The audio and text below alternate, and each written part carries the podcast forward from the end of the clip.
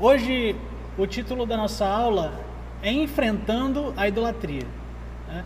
Nós passamos o mês todinho é, aprendendo sobre idolatria, o que é idolatria, as dinâmicas da idolatria e agora nós vamos aprender como, como a idolatria ela é combatida, como nós podemos vencer a idolatria, como nós podemos enfrentar a idolatria de frente e sermos libertos. Tudo bem? Antes vamos orar ao nosso Senhor e pedir que Ele, com a sua graça e misericórdia, possa abrir as nossas mentes e os nossos corações para que nós possamos receber da palavra. Amém? Pai, em nome de Jesus, nós te pedimos nessa noite que o Senhor possa, com a tua graça e a tua misericórdia, Senhor, abrir os nossos corações para que nós possamos receber da tua palavra que é viva e eficaz, Senhor. A tua palavra, meu Pai, que trata os nossos corações, a tua palavra, meu Pai, que é transformadora. Nós te pedimos, meu Senhor, que no nome de Jesus, o Senhor possa fazer essa palavra, meu Pai, permanecer nos nossos corações, para que de uma vez por todas possamos quebrar os ídolos que ainda habitam nos nossos corações, os altares a outros deuses que ainda estão levantados nos nossos corações. Sabemos que o Senhor é gracioso, misericordioso e bondoso. E é, e é a isso, meu Pai, que apelamos ao Senhor, por intermédio de Jesus nos faz compreender cada vez mais a tua palavra nessa noite, nos faz aprender um pouco mais. E que possamos, meu Pai, ser dirigidos a partir de hoje pela tua palavra, para que temamos somente o Senhor como o único Deus verdadeiro. Em nome de Jesus. Amém. Amém. É. Então, nós estamos aqui na última aula sobre idolatria do coração, como eu já disse. O título da aula de hoje é Enfrentando a Idolatria. Então, bora fazer um, um, um, review aí, uma revisão do que a gente viu nas últimas três aulas.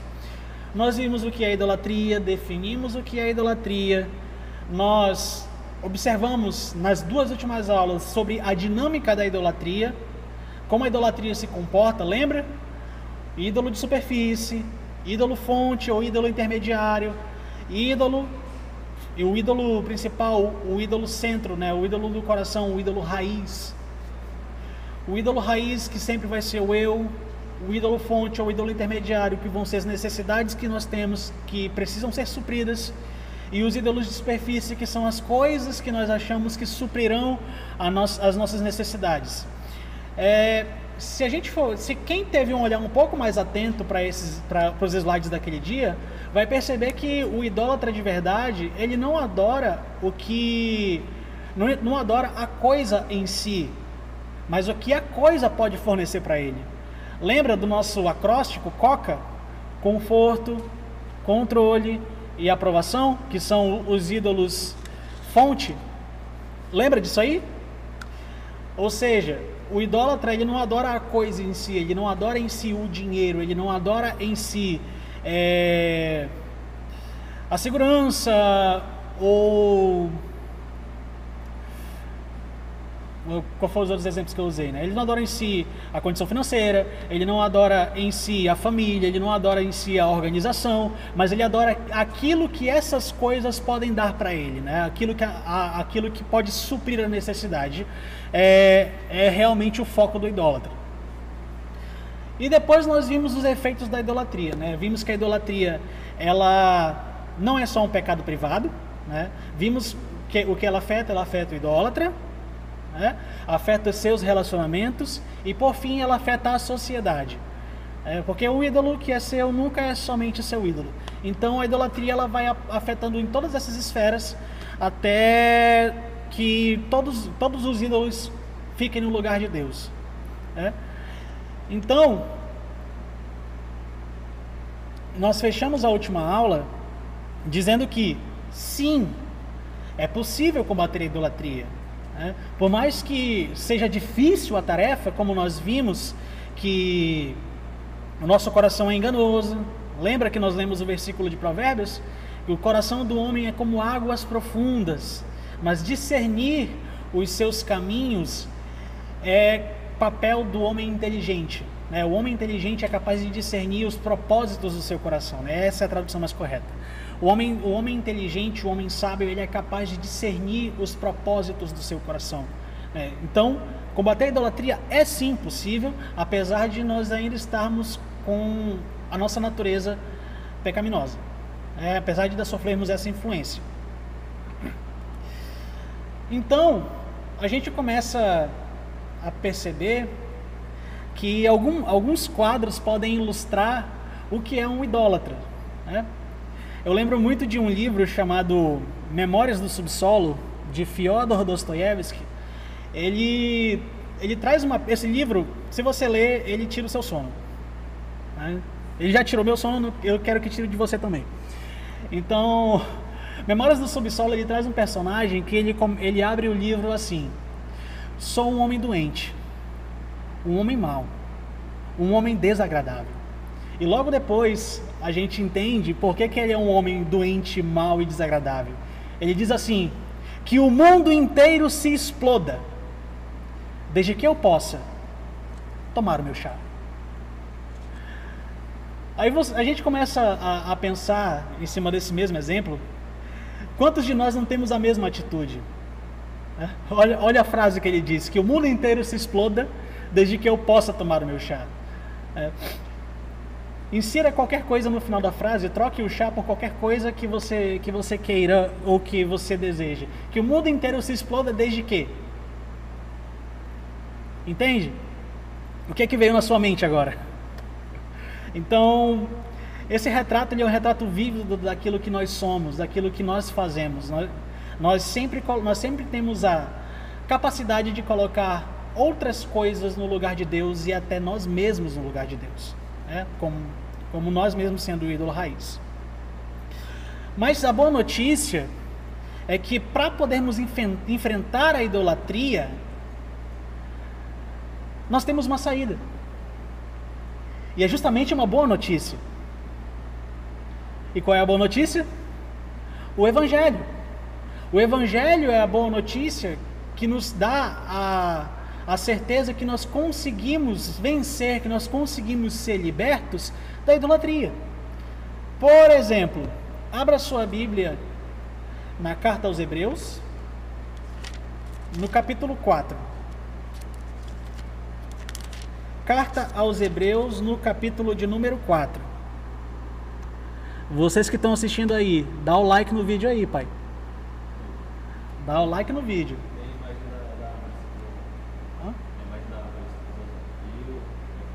Ah, tem imagem, né? Depois, mas depois eu. Depois a gente usa isso aí. Vamos lá? Hebreus capítulo 4, verso 12. Vamos lá. Aqui. Pois a palavra de Deus é viva e poderosa, e mais cortante que qualquer espada de dois gumes, penetrando entre a alma e o espírito, entre a junta e a medula, e trazendo à luz até os pensamentos e desejos mais íntimos.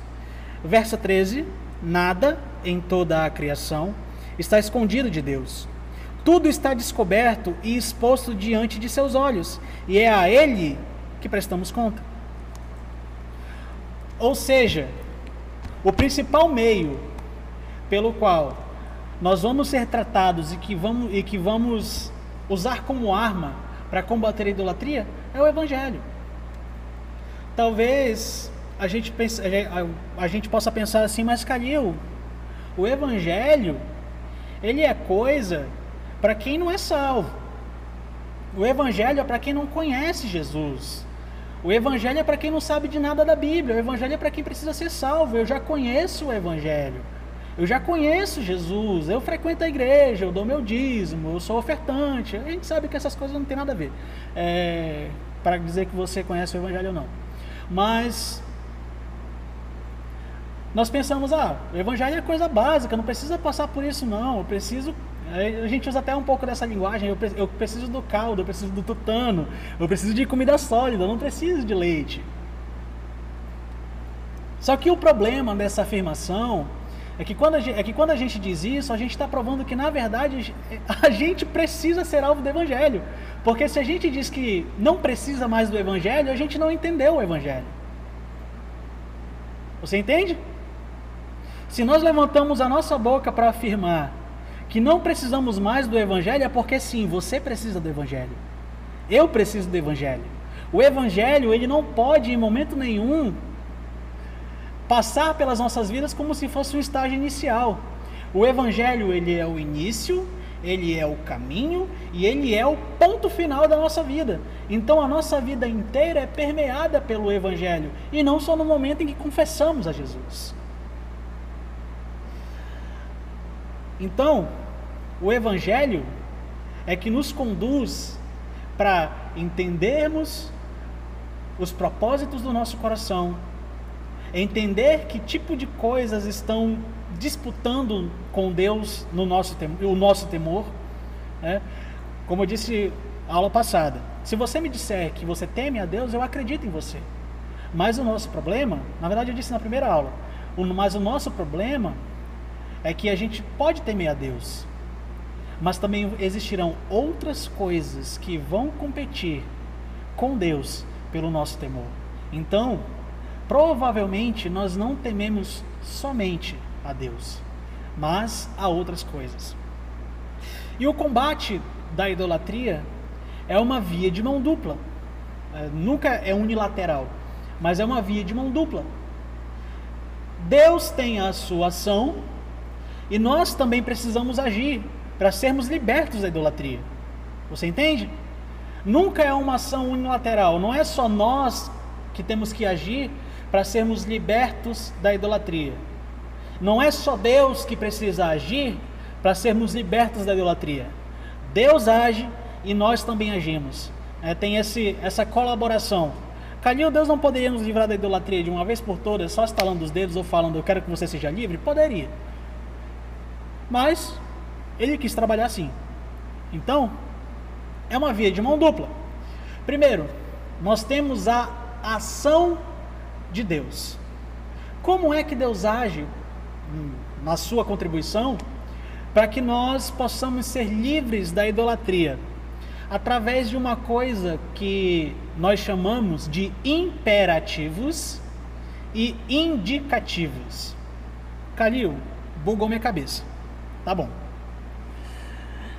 Toda a escritura, quando ela apresenta uma ordem, isso aí é um imperativo. Você entende? O imperativo é uma ordem. É aquilo que Deus requer que nós façamos. Só que Deus nunca apresenta um imperativo sem antes apresentar um indicativo. Na teologia, nós temos uma, uma frase dizendo, que diz assim: o imperativo sempre é precedido pelo indicativo. Como assim? A gente baseou, a gente se baseou muito nessa aula em três, em três textos através da Escritura. Né? Eu quero que você abra em Êxodo no capítulo 20.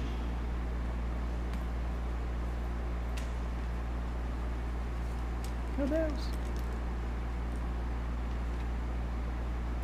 Êxodo capítulo 20.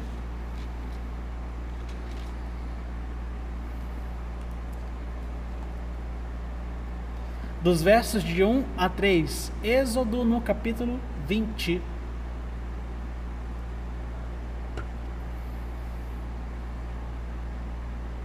Bacana, o chat está bem agitado hoje. Vai lá, isso aí. Êxodo no capítulo 20, do verso 1 a 3. Então o Senhor deu ao povo todas estas palavras eu sou o Senhor, seu Deus, que o libertou da terra do Egito, onde você era escravo. Não tenha outros deuses além de mim. Olha só. Nós temos aqui no verso 3 o, o primeiro mandamento. Né? Não tenha outros deuses além de mim. Esse é o primeiro mandamento. Mas lembra que eu falei? Toda vez que uma ordem aparece, Deus lança um indicativo antes. E o que, que é o indicativo? O indicativo é aquilo que Deus fez ou que Deus operou em favor daquele a quem ele se dirige ou ao povo a quem ele se dirige. Aqui no caso é o povo de Israel. Calil, tudo bem. A ordem é: não tenham outros deuses além de mim. Mas qual é o indicativo disso? É o verso de número 2. Eu sou o Senhor, seu Deus, que o libertou da terra do Egito, onde você era escravo. Para Deus dar uma ordem, ele primeiro mostra o que foi que ele operou na nossa vida. Você entende? Isso continua, Calil, isso continua. Vá para 1 Coríntios capítulo 10.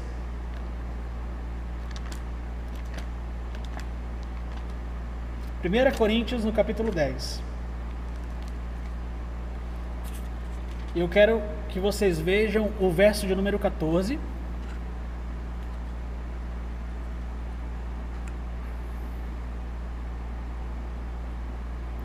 Primeira Coríntios capítulo 10, verso de número 14. Diz assim: Portanto, meus amados, fujam do culto aos ídolos. Vamos lá. Bora analisar um pouquinho o texto aqui.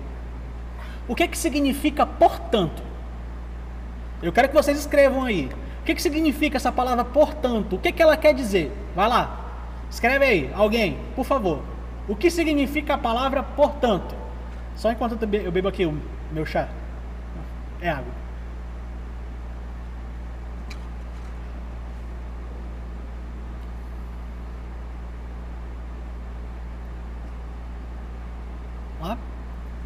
Vai lá. O que significa a palavra portanto? O que, é que ela quer dizer? E não é pegadinha não, tá? É o que significa no português mesmo. Se quiser pode ir no Google procurar. O que significa portanto?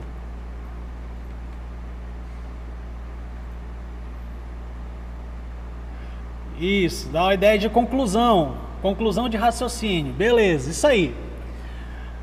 Então, o que a gente acabou de ler aqui, olha o verso 14: Portanto, meus amados, fujam do culto aos ídolos. Mas por que, portanto? Que, eh, como, como vocês mesmos já apresentaram aí, é a conclusão de um raciocínio, apresenta a ideia de uma conclusão. Ele está concluindo o quê? De onde, ele, de, onde, de onde vem essa conclusão? Dos versos anteriores. Lembra? Toda ordem vem antes de um indicativo. E onde é que está o indicativo? No início do capítulo 10. Olha o que diz o início do capítulo 10, verso 1. Irmãos, não quero que vocês se esqueçam do que aconteceu muito tempo atrás, quando nossos antepassados foram guiados por uma nuvem que ia adiante deles e atravessaram o mar. Na nuvem e no mar, todos foram batizados como seguidores de Moisés, todos comeram do mesmo alimento espiritual e todos beberam da mesma água espiritual, pois beberam da rocha espiritual que os acompanhava, e essa rocha era Cristo. No entanto, Deus não se agradou da maioria deles e seus corpos ficaram espalhados pelo deserto. O indicativo é o que? Ele está fazendo, ele está ele tá falando o que? Mostrando qual era a relação do povo na época do deserto e como Deus não se agradou deles. E aí, e aí a gente conhece a história, o bezerro de ouro. Né? Como Deus não se agradou deles. E a conclusão que o apóstolo Paulo faz no verso 14 é: portanto, ou seja, por causa disso, fujam dos ídolos. Percebeu? Agora vá lá, 1 João capítulo 5, verso 21.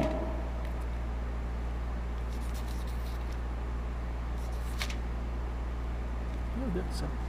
1 João, capítulo 5, verso 21. Aqui. 1 João 5, verso de número 21. Filhinhos, Afastem-se dos ídolos. Temos mais uma ordem. E onde está o indicativo dela? No verso 20.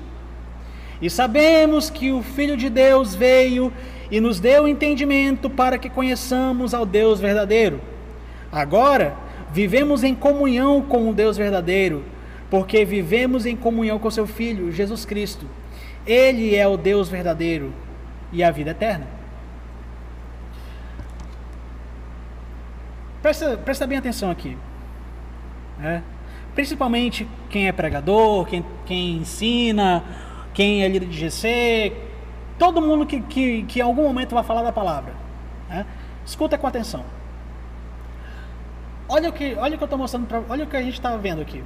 Toda a ordem de Deus, deixa eu ir para cá. Toda a ordem de Deus, ela é precedida por um indicativo.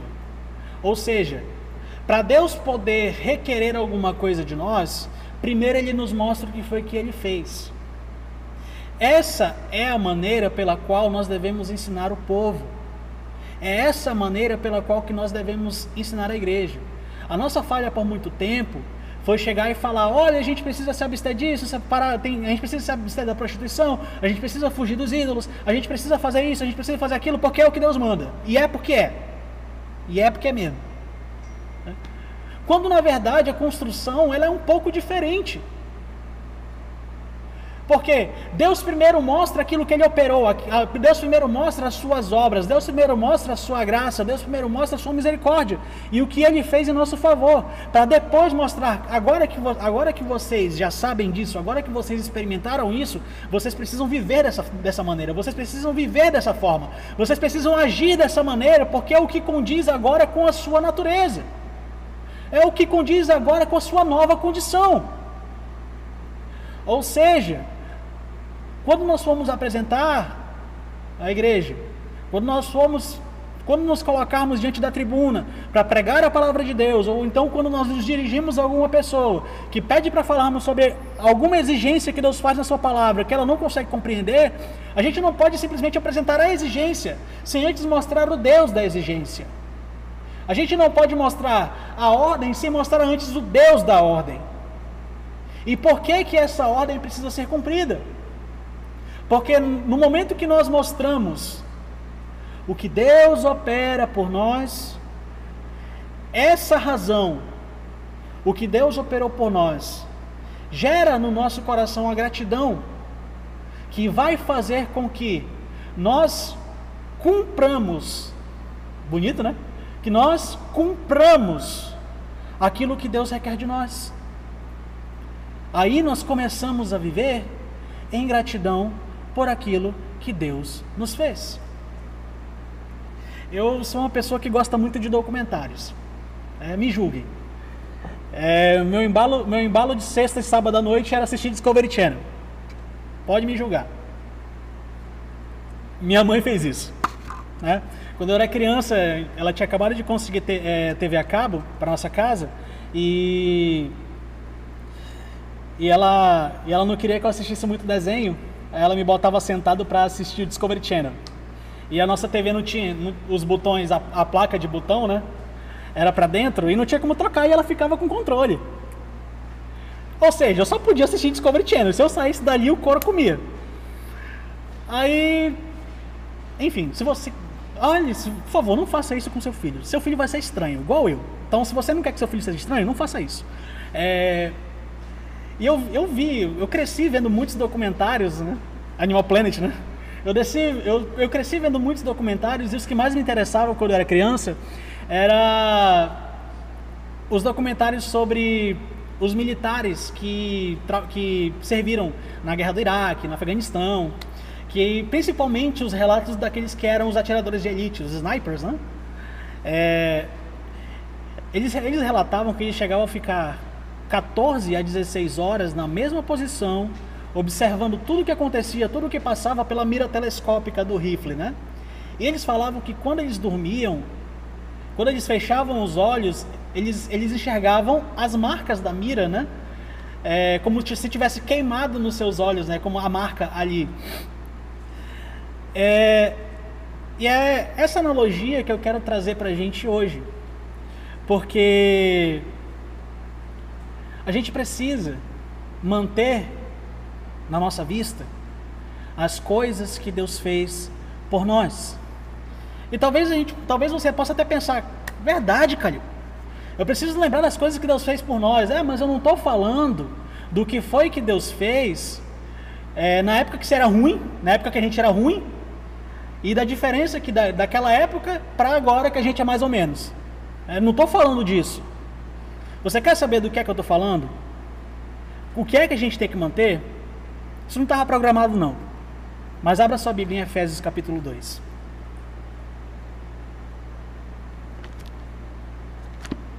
Efésios, capítulo de número 2. Meu Deus do céu, chega Apocalipse e não chega Efésios. Cadê Efésios? 2 Coríntios. Meu Deus. Efésios. Efésios capítulo 2.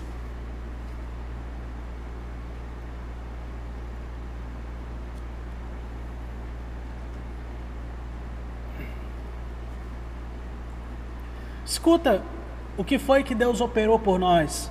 Eu peço encarecidamente que você guarde cada uma dessas palavras no seu coração, que você possa voltar e ler essas palavras depois, porque é exatamente isso aqui que Deus operou por nós. Vamos ler? Vocês estavam mortos por causa de sua desobediência e seus muitos pecados, nos quais costumavam viver como o resto do mundo obedecendo ao comandante dos poderes do mundo invisível. Ele é o espírito que opera no coração dos que se recusam a obedecer. Todos nós vivíamos deste modo, seguindo os nossos desejos ardentes e as inclinações da nossa natureza humana. Éramos, por natureza, merecedores da ira como os demais. Mas Deus é, é, tão rico em misericórdia e nos amou tanto que, embora estivéssemos mortos por causa de nossos pecados, Ele nos deu vida juntamente com Cristo, e é pela graça que vocês são salvos. Pois Ele nos ressuscitou com Cristo e nos fez assentar com Ele nos domínios celestiais, porque agora estamos em Cristo Jesus. Portanto, nas eras futuras, Deus poderá apontar-nos como exemplo da riqueza insuperável de Sua graça, revelada na bondade que Ele demonstrou por nós em Cristo Jesus. Vocês são salvos pela graça, por meio da fé. Isso não vem de vocês, é uma dádiva de Deus. Não vem de uma recompensa pela prática de boas obras, para que ninguém venha se orgulhar pois somos obra-prima de Deus, criados em Cristo Jesus, a fim de realizar as boas obras que Ele de antemão preparou para nós. Não estava programado. Não.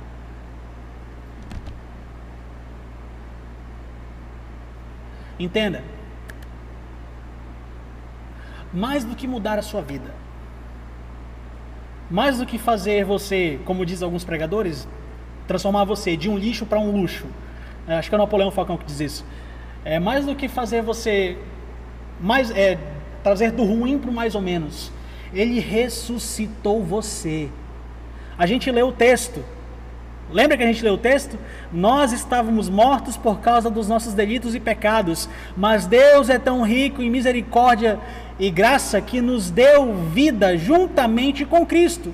Ou seja, o poder que Deus opera para nos salvar é o equivalente a ressuscitar um morto. Você acha difícil ressuscitar um morto? É exatamente a mesma quantidade de poder que Deus utilizou para te salvar e para me salvar. Mais do que mais do que fazer você ter uma conta bancária melhor, mais do que você, mais do que fazer você ser um pai melhor, um filho melhor, um aluno melhor, um trabalhador melhor, ele ressuscitou você. E como nós lemos no, no, em 1 João capítulo 5, verso 20, no finalzinho do verso, Cristo é o verdadeiro Deus e a vida eterna. Ele nos deu a vida eterna do seu filho. Mais do que qualquer outra coisa, mais do que qualquer, mais do que uma casa bacana, uma conta bancária bacana, mais do que uma família legal, mais do que uma igreja da hora, ele nos deu a vida eterna do seu filho e com o seu filho.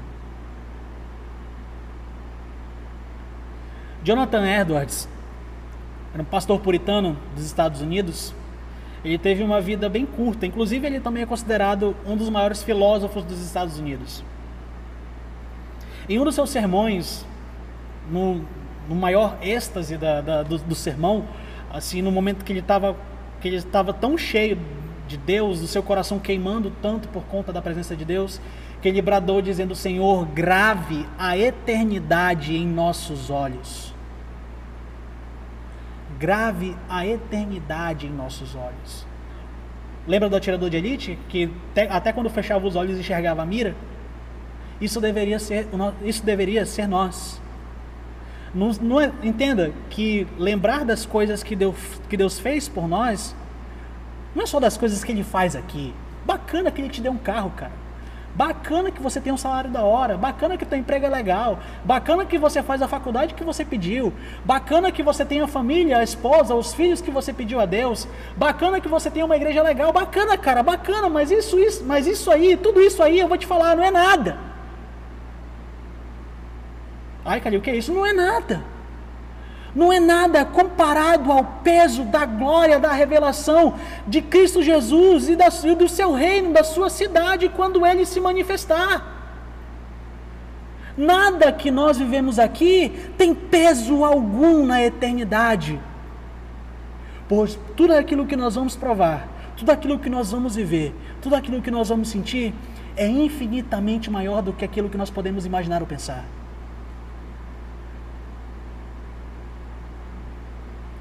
Nós precisamos manter uma memória viva. E quando eu digo memória viva, eu quero dizer que ela fica gravada em nós dessa promessa. E qual é a promessa? A vida eterna. A vida eterna. Nós só podemos ser libertos da idolatria. Só podemos ser libertos da idolatria se nós somos cristãos verdadeiros se nós formos cristãos que realmente se entregam. E quando eu digo cristãos verdadeiros, eu quero dizer realmente aquele que depende de Deus, aquele que se entrega a Deus. Por quê? Porque nós só seremos capazes de fazer o que Deus requer se nós não perdermos de vista o que foi que Ele fez por nós. Aquilo que Deus fez por nós é o que nos habilita a cumprir o que ele pede. Calil, eu posso fazer isso? Pode. Você pode pegar as ordenanças e fazer. Você pode olhar os dez mandamentos e você pode tentar cumprir. E talvez você consiga até alguns. Mas a única coisa que você vai ser é um legalista. Ou você pode viver de outra maneira. Você pode pegar e, e falar: ah, a graça me salvou. Eu não estou nem aí. Já estou salvo mesmo. Nenhuma das duas posturas é cristã, tá bom? É... Olha, só, olha só o que a gente está falando. Aquilo que Deus fez por nós nos habilita a fazer aquilo que Ele pede de nós. A graça é a razão para a vida em santidade. Eu já estou adiantando aqui, né? A graça é a razão para a vida em santidade. Tá? Entende agora por que, que a graça nos santifica? Entende agora porque a graça é a fonte da nossa santificação? Porque se a graça não opera primeiro, a gente nunca vai conseguir ser liberto de verdade, a gente nunca vai conseguir ser um cristão verdadeiro. Entende agora por que, que o evangelho não é só a porta de entrada? Você consegue compreender agora a razão de por que, que o evangelho ele tem que permear toda a nossa vida? Ele é a porta de entrada, ele é o caminho e ele é o ponto de chegada. A nossa vida inteira é o evangelho. Lembra? Se nós, se nós dizemos não preciso mais do Evangelho, é porque você realmente não entendeu o Evangelho. Só um louco diz isso. Todos os dias nós precisamos do Evangelho, porque todos os dias nós, sofre, nós sofremos a influência do nosso coração pecaminoso. E só o Evangelho para dar o start na nossa libertação. Mais alguém tá, tá sendo cheio por conta disso aí? Que eu tô voando, Maurício.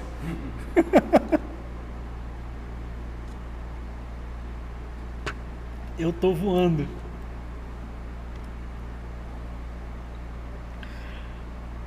A nossa parte, como eu já adiantei, é o processo de santificação. Olha o que eu estou dizendo, é o processo. Ele não acontece da noite para o dia, não acontece no estalar de dedos, ele não acontece com um balançar de varinhas do Harry Potter ou do Harry Potter, quem preferir, né? Não acontece num balançar de varinhas e dizendo Vigardium Leviosa ou Expectum Patronum e tudo está resolvido, né? Não é, não é o mundo do Houdini.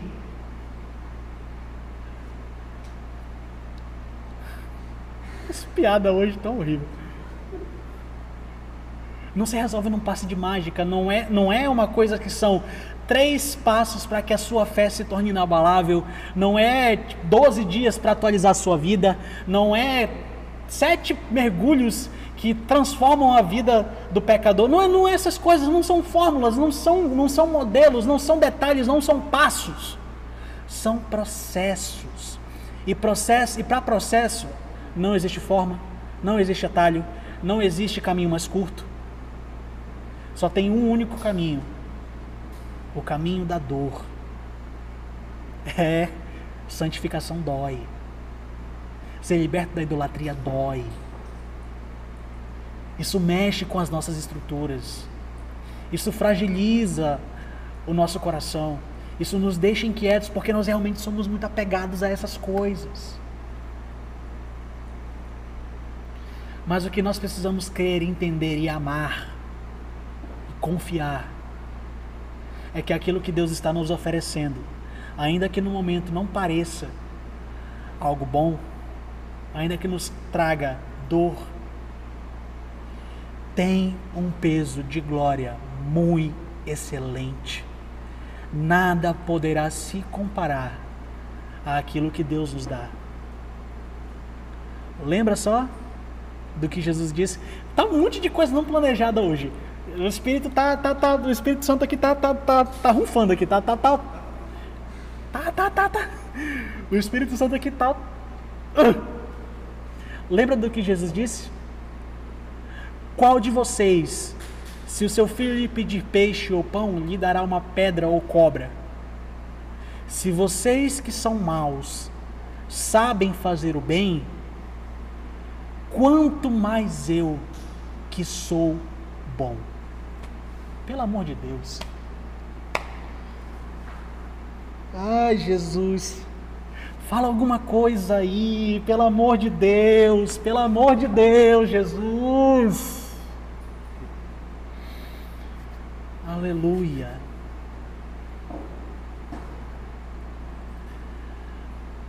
Eu não sei o que está acontecendo aqui, eu já já já tô saindo da aula, eu tô, enfim, tá um, tá um negócio esquisito aqui, mas tá legal.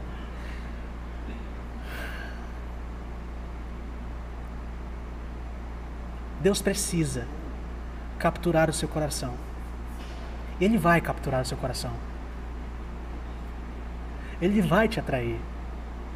Ele vai te trazer para perto dele, ele vai quebrar os teus ídolos. Mas ame, confie que ele vai fazer o melhor e ele vai fazer o melhor para nós.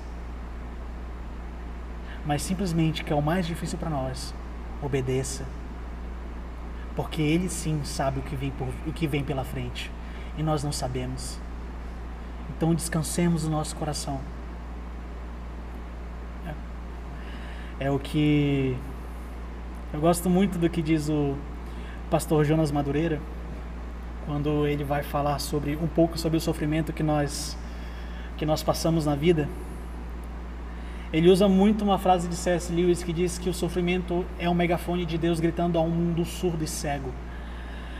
E ele faz toda uma análise mostrando que o sofrimento é como se Deus estivesse nos cutucando e nos colocando de joelhos para que aprendamos a depender dele. Te falei, não, eu, já, eu já saí completamente do script. Meu script está aqui na frente, eu não estou mais nem olhando para ele. Então, vamos lá. A gente está num tempo onde a gente não consegue mais depender da, da, política, a gente não consegue mais depender do nosso salário, a gente não consegue mais depender da nossa saúde. Isso quebrou os nossos ídolos. Isso quebrou, isso quebrou a nossa confiança, isso quebrou o nosso controle, isso quebrou a nossa aprovação.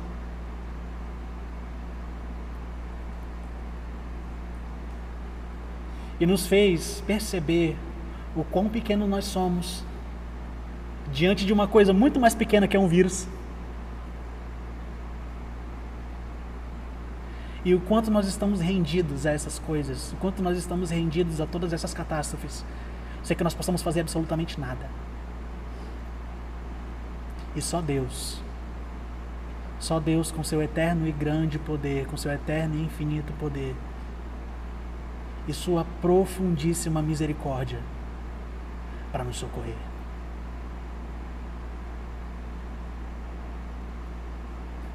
Você entendeu agora porque que eu trouxe uma série de idolatria para fazer um hiato entre uma série e outra? Você entendeu agora o porquê é necessário a gente entender um pouco das nossas idolatrias? Né? Como é que a gente precisa entender o nosso coração? E como que Deus vai operando na história da humanidade, como que Deus se insere na história e como ele vai regendo toda a história. E como ele está no controle de tudo, porque ele é soberano e ele nos atrai para si, dizer, nos mostrando a nossa própria fragilidade.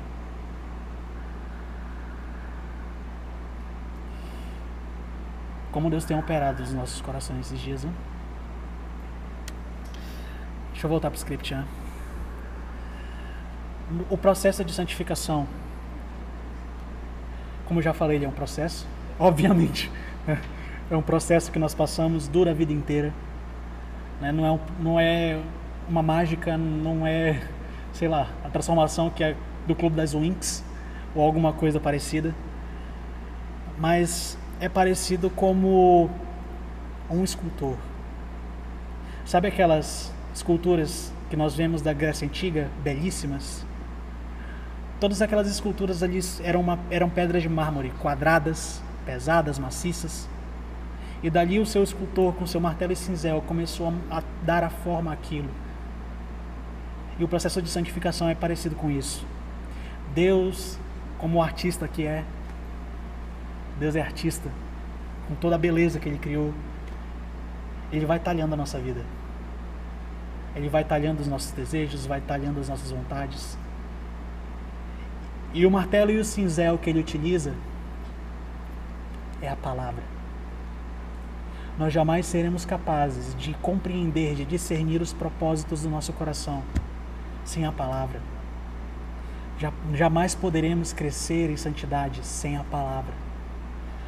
Os me que o método, né, ou a forma que Deus nos deu para crescermos em santidade, para comunicar a sua graça a nós, nós chamamos de meios de graça, que é o que nos auxiliam a crescer em santidade. Quais são os meios de graça? A Bíblia. De novo, né? fora do script. Abra sua Bíblia em Salmo 119. Prometi que essa aula ia ser curta, não consegui. Salmo 119.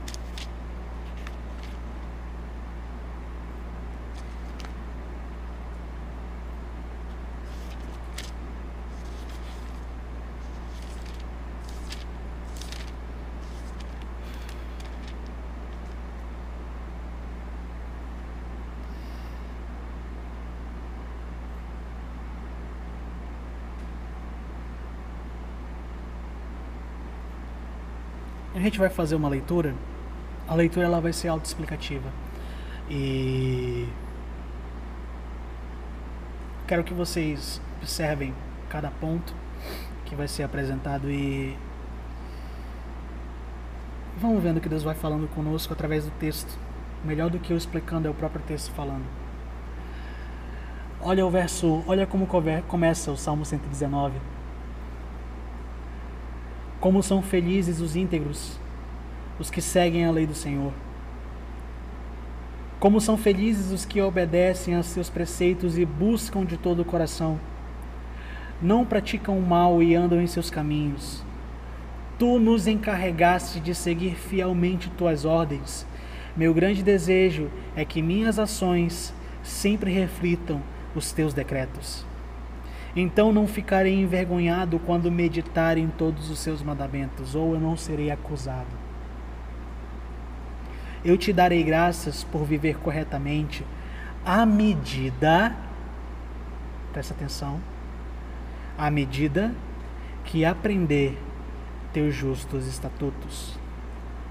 Obedecerei a teus decretos, por favor, não desistas de mim. Como pode purificar o jovem o seu caminho? Obedecendo a tua palavra. De todo o meu coração te busquei, não permitas que eu me desvie de teus mandamentos.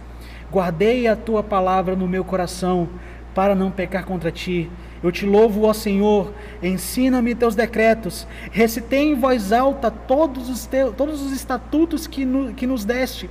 Alegrei-me com o caminho apontado por teus preceitos, tanto, com, tanto quanto com muitas riquezas. Meditarei em todas as tuas ordens e refletirei sobre os teus caminhos. Terei prazer em teus decretos e não me esquecerei da tua palavra. Se você quiser continuar seguindo lendo o Salmo 119 depois, você vai perceber como o salmista expõe a importância da palavra na nossa vida, desde o início dela, como nós lemos, desde o, desde o início da fé cristã, desde o início que nós começamos a caminhada cristã, até o fim dela. O Salmo 119, o maior capítulo da Bíblia, é dedicado a mostrar a importância, é a oração mais longa da Bíblia dedicada à importância da palavra na vida do cristão, daquele que crê em Jesus, daquele que crê em Deus, que crê em Sua palavra, que acredita na graça de Deus, que se derrama na graça de Deus e se deleita na graça do Senhor. E não só se deleita, mas agradece profundamente por Deus ser misericordioso, por Deus ser bondoso. E em agradecimento, cumpre aquilo que Deus pede.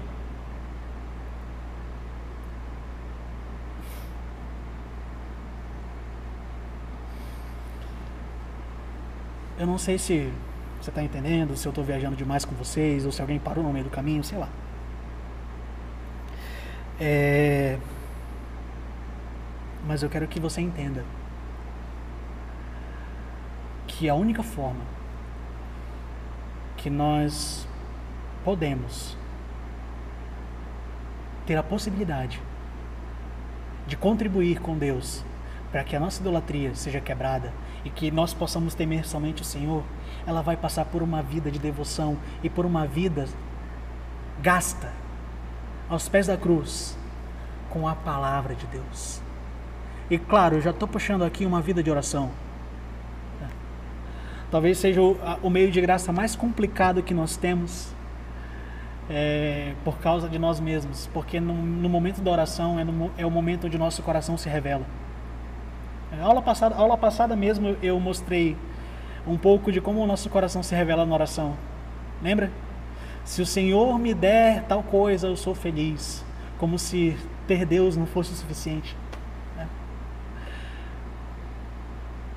Uma vida de devoção, uma vida entregue a Deus, uma vida realmente meditando naquilo que Deus, naquilo que Deus escreveu observando os estatutos que Deus nos colocou, tendo uma memória viva daquilo que Deus fez por nós, é o que nos leva à conclusão do salmista no Salmo, 20, no Salmo 65. O teu amor, ele é melhor do que a vida.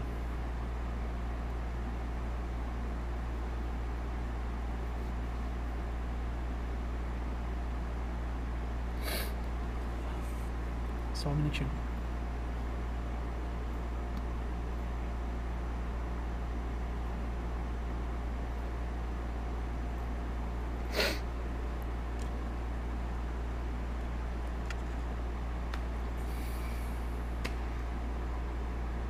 Tomou uma proporção que eu não esperava.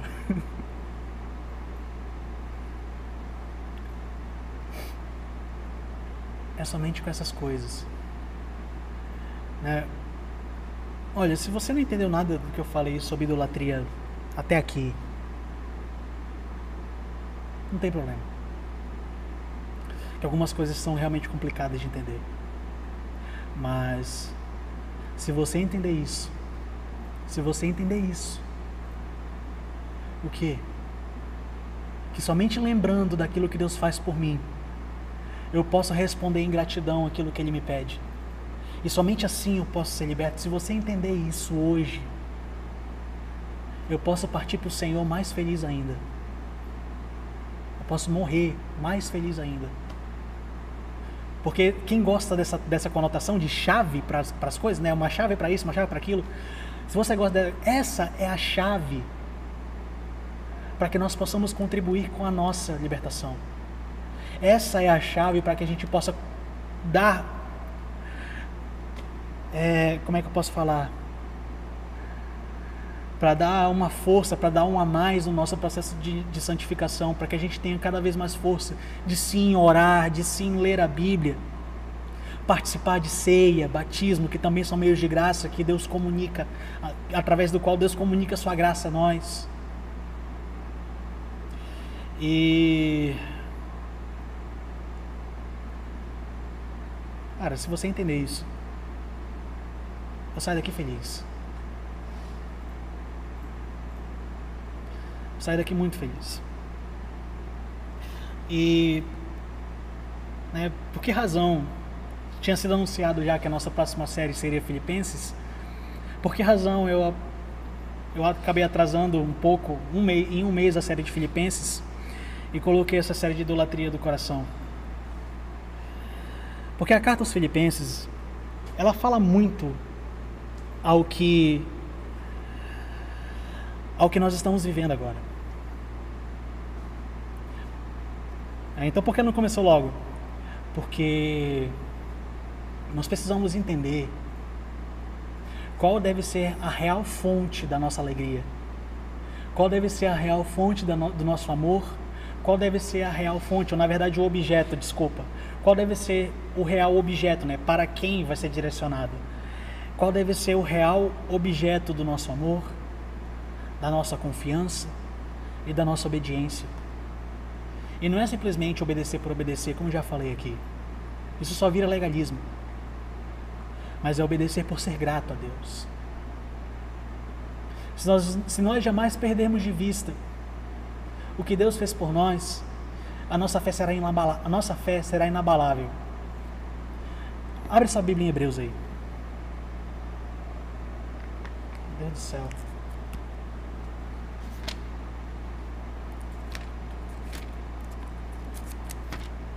Acho que é Hebreus 6. Deixa eu só confirmar aqui.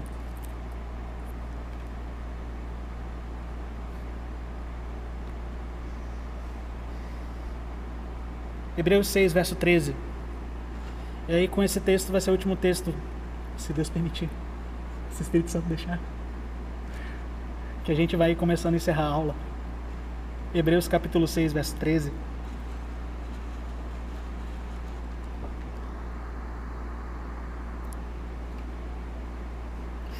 Vamos começar a ler? Considerem a promessa de Deus a Abraão. Uma vez que não havia ninguém superior por quem jurar, Deus jurou por si mesmo, dizendo: Certamente o abençoarei e multiplicarei grandemente seus descendentes. Então Abraão esperou com paciência e recebeu o que lhe fora prometido. Quando a pessoa faz um juramento, invoca alguém que alguém maior que ela. E sem dúvida, o juramento implica uma obrigação. Deus também se comprometeu por meio de um juramento para que os herdeiros da promessa tivessem plena convicção que ele jamais mudaria de ideia. A promessa e o juramento não podem ser mudados, pois é impossível que Deus minta. Portanto, nós que nele nos refugiamos, estamos firmemente seguros ao, ao nos apegarmos à esperança posta diante de nós. E essa esperança é uma âncora firme e confiável para a nossa alma. Ela nos conduz até o outro lado da cortina, para o santuário interior. Jesus já entrou ali por nós. Ele se tornou nosso eterno sumo sacerdote, segundo a ordem de Melquisedeque. Eu gosto muito desse texto, principalmente porque ele é muito mal entendido. É, porque muita gente fala, muita gente ao ler esse versículo isolado fala Jesus é a âncora das nossas almas. E quando a gente lê o texto, a gente entende que não é bem isso. O que, que ele está falando? Ele está falando sobre a esperança de receber uma promessa. E não é promessa do que a gente recebe aqui. Entende? Não é um apartamento, não é um carro, não é uma casa, não é uma esposa, não é um namorado, não é um filho, não é um emprego, não é uma faculdade, não é nada disso, não é um cachorro, ou seja lá o que a gente queira. É. Ele está falando da eternidade aqui. Ele está falando que, que a partir do momento que Deus nos promete a eternidade, essa esperança é a âncora que firma a nossa fé. Porque Deus não pode mentir. Uma vez que ele jurou por si mesmo, ele não pode mentir. E se ele nos garantiu a eternidade, isso é o motivo suficiente para nossa fé permanecer inabalável em qualquer situação e para nós permanecermos alegres em toda e qualquer situação. E essa esperança, ela, essa esperança ela é tão segura, por quê? Porque Cristo, o Deus homem perfeito, já está lá. E ele não está como um fantasminha, como um Gasparzinho, ele está no seu corpo físico lá. É, ele não deixou seu corpo, quando ele subiu, a nuvem passou, ele olhou para um lado, olhou para o outro, deixa, deixa eu sair do corpo aqui. Não, ele está com seu corpo físico lá. Existe um homem sentado à direita de Deus. Um homem. E, e, por causa, e porque este homem está sentado lá, ele nos representa, e é por isso que nós já estamos sentados lá. O que a gente está fazendo é esperar ele se revelar.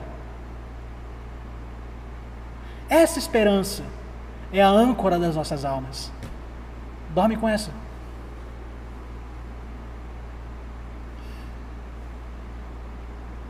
Então, nós precisamos começar a aprender o significado de alegria e contentamento em meio às tribulações, em meio às lutas, em meio às dificuldades, que é o que o livro de Filipenses vai trazer.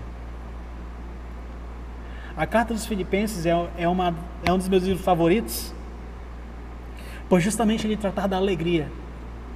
Como a gente pode permanecer alegre, como a gente pode permanecer contentado, como a gente pode se contentar apenas tendo o Senhor. E como isso nos dá a certeza que nós precisamos para viver uma vida feliz, para viver uma vida segura e uma vida cheia de esperança. Então entenda que Deus jamais nos deixa desamparados. Ele nos auxilia durante todo o processo de santificação. Ele está conosco, Ele nos deu os meios de graça e a todo momento, do, através desses meios de graça, Ele comunica cada vez mais a graça dele ao nosso coração e cada vez mais nós conseguimos vencer os nossos desejos, as nossas, as nossas vontades, vencer os nossos pecados, vencer nosso, a nossa natureza pecaminosa e assim nos tornarmos cada vez mais semelhantes a filhos de Deus. Mas muito mais, nós precisamos firmar o nosso coração nele, sempre mantendo em mente o que ele já fez por nós. E lembra o que foi que ele fez por nós? Mais tarde você volta lá em Efésios capítulo 2 e leia de novo, bem devagar, o que foi que ele fez por mim e por você. Bom, o Espírito não, não me não me impeliu a mais nada. Nós falamos muito sobre gratidão, falamos muito sobre expressar a nossa gratidão a Deus através da nossa vida. Falamos em entregar cada vez mais a nossa vida, indiretamente falamos sobre isso. E eu e uma das coisas que receber de Deus, receber a graça de Deus, entender quem Deus é, ser grato por isso, amar o Senhor, confiar no Senhor e obedecê-lo, é um coração liberal, um coração generoso. Eu não sei se eu não sei se as contas já estão aqui embaixo. Produção. Alô, produção. As contas estão aqui embaixo já? Yes? Então aqui nós temos as contas da igreja. De novo, eu volto ao seu coração. Se você é grato por aquilo que Deus faz a você, por aquilo que Deus fez a você, pelas coisas que Deus operou para você, que nós lemos aqui hoje, se Deus revelou a sua boa vontade a você através dessa série de idolatria durante todo esse mês. Se Deus falou seu coração com, com a maluquice que a gente que, que aconteceu aqui hoje, cara, que o Espírito, sei lá o que, que ele fez aqui, mas com alguém ele falou. Se não falou com algum de vocês, ele falou comigo e falou bem forte. É... quando, quando nós observamos a manifestação de um coração grato no Novo Testamento, nós vemos muito isso também em generosidade, em liberalidade. É, essas contas elas são para que você possa dar o seu dízimo, é, dar a sua oferta em gratidão a Deus. E se você não consegue de alguma forma é, fazer o depósito ou a transferência, aqui embaixo tem um número que você pode ligar para a gente ou pode mandar o WhatsApp mesmo, pode mandar uma mensagem para que nós temos uma pessoa disponível para recolher o seu dízimo, para pegar o seu dízimo na sua casa. É, caso você não se sinta confortável em fazer transferência ou depósito ou alguma coisa assim. Então, que a graça de Deus possa fazer cada vez mais os nossos corações serem corações generosos e liberais e que realmente isso possa ser expressado através dos nossos dízimos, das nossas ofertas e que Deus cada vez mais possa guardar os nossos corações e nos fazer crescer em gratidão e em liberalidade, que liberalidade também é dom. Então, como já anunciei, a próxima série é a série de Filipenses. Então, aprenda a se alegrar, porque nós vamos falar muito de alegria. Nós vamos falar muito da, de uma fé firmada em Deus que resulta em alegria, que resulta em contentamento. Lembra? Posso todas as coisas naquele que me fortalece. Então, você vai aprender o que isso quer dizer, é, o que isso realmente quer dizer. Então, eu espero que você possa nos acompanhar aqui semana que vem. A série de idolatrias do coração, de idolatria do coração encerrou.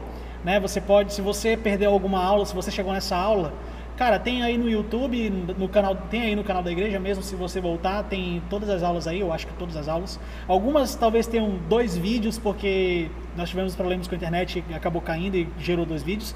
É, tem outras, acho que uma só no Facebook, eu não sei se já uparam no canal da igreja. É, eu peço que você, se você chegou agora, se você está aí, se você é novato no canal da igreja, cara, se inscreve, é, curte o vídeo aí, é, compartilha com o pessoal, fala, cara, olha que aula massa que eu, que eu ouvi aqui. É, que você possa ativar o sininho aí para que. Sessão youtuber começou, né? Que você possa ativar o sininho para aparecer a notificação de quando a gente entrar em live, quando tiver os cultos. É, que você possa curtir a página da igreja no Facebook, que você possa seguir a página da igreja no Instagram, para que você possa estar sempre atento às nossas programações. É, e se você estiver interessado em algum GC, participar de algum GC, que nós temos grupos pequenos trabalhando aqui, grupos de crescimento. É, comenta aí embaixo no grupo, no, no, no, vídeo mesmo, ou então você pode entrar em contato no mesmo número que a gente disponibilizou para que ele possa estar te direcionando para algum grupo pequeno, para algum líder, um grupo de crescimento, né? para que você possa se inteirar, que você possa fazer parte da igreja e estar participando conosco, fazendo e agregando conosco, que somos mais um fragmento do grande corpo de Cristo, da grande igreja universal que é a noiva de Cristo. E obrigado por vocês terem acompanhado a gente aqui na quinta-feira. Quinta-feira tem mais, de novo, sobre Filipenses. Então eu espero que você possa nos acompanhar e aprender junto conosco. Então vamos orar para encerrar essa, essa aula. Meu Deus, são 15 para 7. 15 para 7, 15 para 9. Jesus, falei muito. É que você possa que você possa estar sempre nos acompanhando, que a gente está sempre tentando produzir conteúdos que vão edificar a sua vida, seja aqui no De Cara na Palavra, que é a nossa escola bíblica, ou nos cultos que nós transmitimos. Vamos orar? Pai, que no nome de Jesus, todas as palavras que o Senhor ministrou aos nossos corações nessa noite, Pai, que elas possam achar lugar, que elas possam achar guarita no nosso coração que de verdade, meu Pai, nós possamos fazer como o salmista, enxergar a palavra, a tua palavra, os teus preceitos, a tua lei como tesouro, Senhor, que é o que o Senhor diz também no livro de Provérbios através de Davi para Salomão. Que nós possamos, meu Pai, cada vez mais enxergar essas coisas diante do Senhor e colocar nosso coração diante do Senhor e dizer: Senhor, socorre-me. Dizer: Senhor, livra-me. Livra-me porque eu sou um miserável necessitado do Senhor. Livra-me porque eu sou um pobre, cego e nu. Mas o Senhor é bondoso, o Senhor é rico em misericórdia, o Senhor é rico em graça, o Senhor é rico em amor. Então nós te pedimos, Pai, que pela tua infinita misericórdia, que o Senhor tenha misericórdia de nós e nos salve, que o Senhor tenha misericórdia de nós e nos liberte, que o Senhor tenha misericórdia de nós e nos sare, que o Senhor nos cure, que o Senhor nos transforme. Porque sozinhos nós não conseguimos, meu Senhor. Meu Pai, que nós possamos cada vez mais ser capazes de lembrar das grandes obras que o Senhor operou nas nossas vidas. Principalmente, meu Pai, o que o Senhor fez por nós através do teu evangelho, através do teu sacrifício. Que no nome de Jesus o teu evangelho venha alcançar os nossos corações até no mais profundo, de nós não podemos discernir as coisas. Que o Senhor nos alcance ali, Senhor, para que nós sejamos transformados por inteiro. Nós queremos, meu Pai, ser cristãos verdadeiros, cristãos sinceros e não mais uma imagem, não mais um holograma, não mais algo que é apenas exterior, Pai. Mas queremos, meu Pai, que a tua graça transborde no nosso interior e transforme toda a nossa vida por completo. Que no nome de Jesus, meu Pai, o Senhor traga o seu poderoso poder, que o Senhor traga o seu infinito poder, que o Senhor venha, meu Pai, com mão forte e nos tire do cativeiro, Senhor. Que o Senhor cada vez mais impulsione os nossos corações a sempre lembrar do Senhor, a sempre lembrar o que o Senhor fez. E que disso, meu Pai, o nosso coração transborde de gratidão para que possamos viver para o Senhor cada vez mais. Porque entendemos, Senhor, que nós vivemos aqui, vivemos como passageiros, vivemos como peregrinos, vivemos como quem anda em terra estranha, com saudades do seu lar, com saudades da sua pátria, com saudades da sua casa com saudades do seu verdadeiro lugar, de onde nós pertencemos. Que nós possamos viver a cultura celeste, Pai. Que possamos viver como cidadãos do teu reino, de coração íntegro, reto e puro diante do Senhor, observando sempre os teus mandamentos, mantendo o relacionamento contigo e cumprindo, meu Pai, os teus sacramentos, ceia e batismo. Não nos deixa, meu Pai, não permita, Senhor, que nós nos percamos dentro de nós mesmos, que nós nos percamos no, nosso, no caminho. Mas que o Senhor sempre possa estar nos guiando, nos dirigindo no momento que nós estivermos sem direção, Pai. Nós te pedimos, encontra-nos. Encontra-nos, Pai, porque sozinhos nós não conseguimos ter direção, sozinhos nós não conseguimos nos achar. Somos como aquela ovelha perdida, meu Pai, como aquela centésima ovelha perdida sem o Senhor. Então pedimos, Senhor, que no momento que nós estejamos perdidos, encontra-nos. Encontra-nos e nos leva de volta. Nos leva de volta ao teu rebanho, nos leva de volta aos teus cuidados, à tua voz, às tuas leis, para que assim possamos entender de verdade o que é vida. E entender, meu Pai, que o teu amor é melhor do que a vida. Em nome de Jesus, Pai, esse é o nosso pedido. Essa é a nossa oração, nós te clamamos por isso. Em nome de Jesus. Amém, amém e amém. Deus abençoe a sua vida.